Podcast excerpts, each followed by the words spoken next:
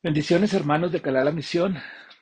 Eh, espero que haya sido este tiempo especial, maravilloso en el Eterno, a través del Shabbat, a través de sus enseñanzas, a través de su revelación, que cada día nos trae de su Torah, nos habla a la mente, al corazón, a las acciones, a las emociones, nos habla en todo tiempo, en todo sentido, en todo lo que vemos y todo lo que hay alrededor.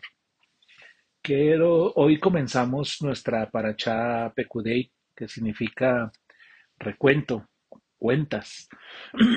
y para nosotros es muy importante, o mejor aún, eh, miramos cada detalle que trae las parachot, y en especial es el detalle que trae esta parachot, de que hace un recuento de todo lo que recogieron como ofrenda para construir el Mizcán todos los elementos, todas las bases, dice cuánto oro, cuánta plata, cuántas, cuánto fueron las telas, cuánto fueron las maderas y todo lo necesario para que el Mizcán se pudiera construir.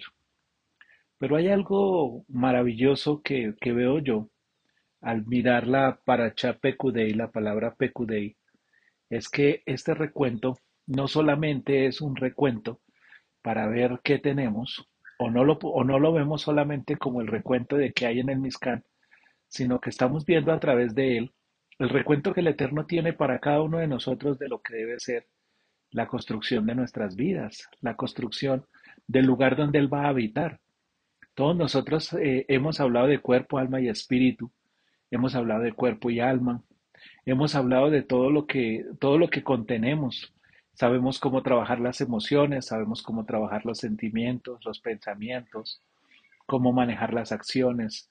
Sabemos muchas cosas, pero dice la Torah en Jeremías 6:16, paraos en vuestros caminos, mirad las sendas antiguas y caminar por ellas. Es tiempo de que paremos en nuestro camino. La Torah nos enseña algo maravilloso si vamos al capítulo 40 de esta del libro de Shemot. Y nos encontramos en, en 40, eh, uno, dice que hay un recuento de cómo se armó el Mizcán, que fue lo primero que se hizo, pero me llama la atención el tiempo. Dice que en el primer día del primer mes, en el primer día del primer mes, el Eterno le ordena a Moche montar el Mizcán. El primer día del primer mes nos habla de un tiempo, si recordamos en Éxodo 12, en Shemot 12, dice que este será el primero de los meses del año. El primer día es el, el día de primero de Abid, que corresponde al empezar el conteo. Y ese tiempo se lo dio exactamente cuando ellos salieron de Egipto, cuando empezaron a caminar por el desierto.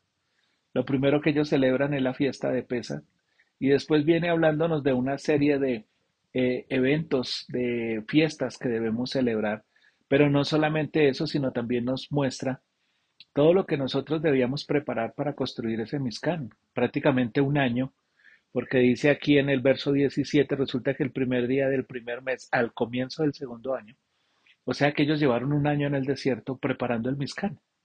Esa preparación es el recuento que el Eterno quiere que nosotros hagamos hoy. ¿Qué hemos hecho nosotros? ¿Cómo nos hemos preparado? ¿Qué, hemos, ¿Qué es lo que tenemos nosotros en nosotros? ¿Cuál es nuestro inventario de lo que hay en nosotros para que Él habite en nosotros? Pudiéramos decir que, eh, como dice el, libro de, de Isaías, Isiyahu, que muchas son las transgresiones que nosotros hemos cometido al punto que el Eterno se ha apartado de nosotros. Pudiéramos buscar culpables, pudiéramos buscar acciones que impiden que realmente nosotros podamos entenderlo a Él, que nosotros podamos caminar a Él. Eh, personalmente hay momentos en que yo digo, ¿qué fue lo que yo hice o qué fue lo que yo dejé de hacer o qué estoy haciendo? Porque muchas veces no siento al Eterno al lado mío, aunque es mucha la respuesta que nos da, son muchas las revelaciones que nos muestra, pero la pregunta es, ¿qué estoy haciendo con todo lo que Él me da? ¿Qué estoy haciendo con todo lo que tengo? ¿Dónde lo estoy colocando?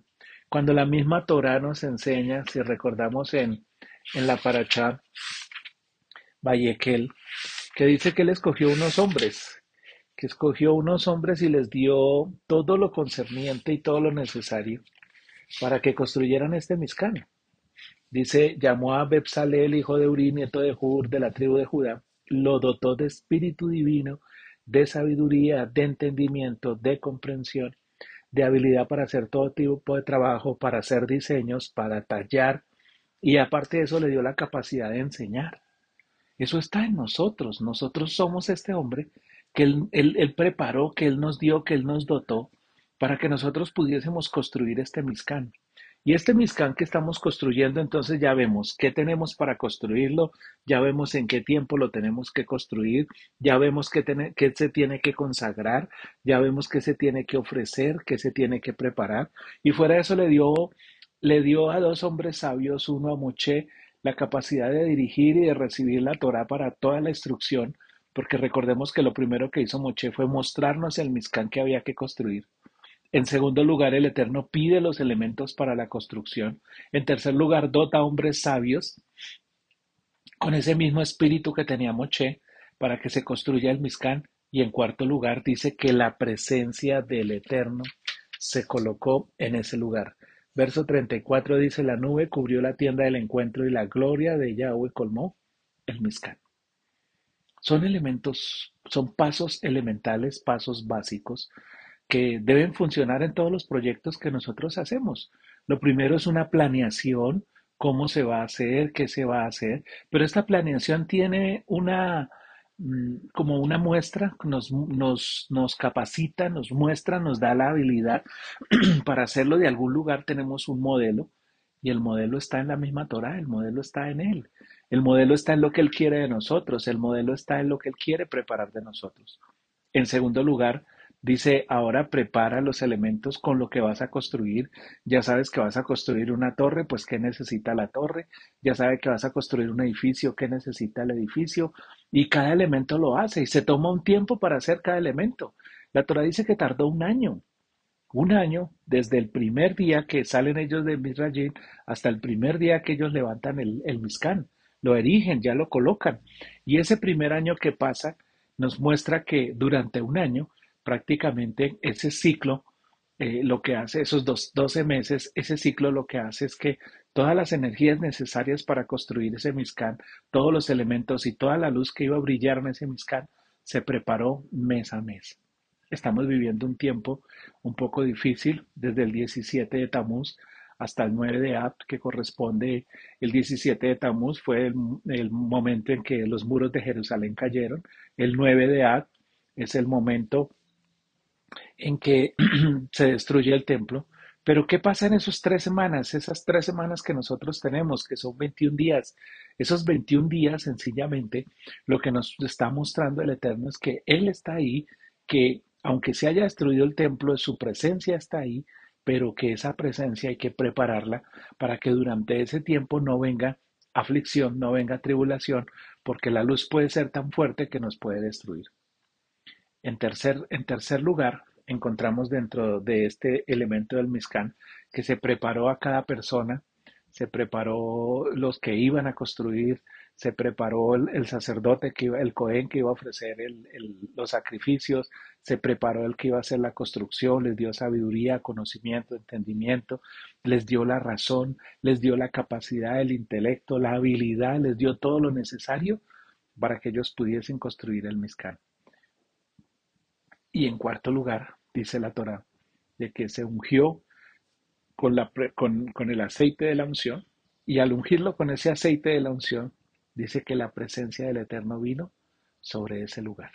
Entonces, son cosas básicas que a nosotros nos deben funcionar, que nos enseña esta paracha PQD y recuento, que nos recuerda, nos recuenta qué es lo que nosotros debemos tener en cuenta para que este Mizcán sea preparado de la manera correcta, para que este Mizcán, sirva para que nosotros podamos tener su presencia siempre en medio de nosotros.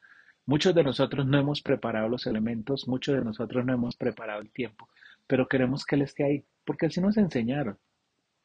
No vamos a culpar a otros, porque yo no quise aprender más, porque yo no quise indagar más, porque no quise preguntarle a Él qué era lo que Él quería, porque me dio miedo que no me contestara, porque me dio miedo que no, no, no me respondiera a esas inquietudes que yo tenía. Pero hoy es el tiempo y a través de esta, de esta show estoy seguro que a muchos de nosotros nos ha contestado las preguntas que tenemos y nos ha dado esa revelación tan especial que queremos que, que surja alrededor de todo esto. No me queda más que invitarlo a que haga su recuento, a que mire alrededor de todo esto en qué podemos nosotros seguir siendo bendecidos de parte del Eterno, en qué podemos nosotros caminar con en esto todo el tiempo para que su presencia pueda habitar en medio de nosotros, para que él pueda eh, traer esa bendición tan especial que ha prometido a su pueblo, a los que le amamos. Bendiciones.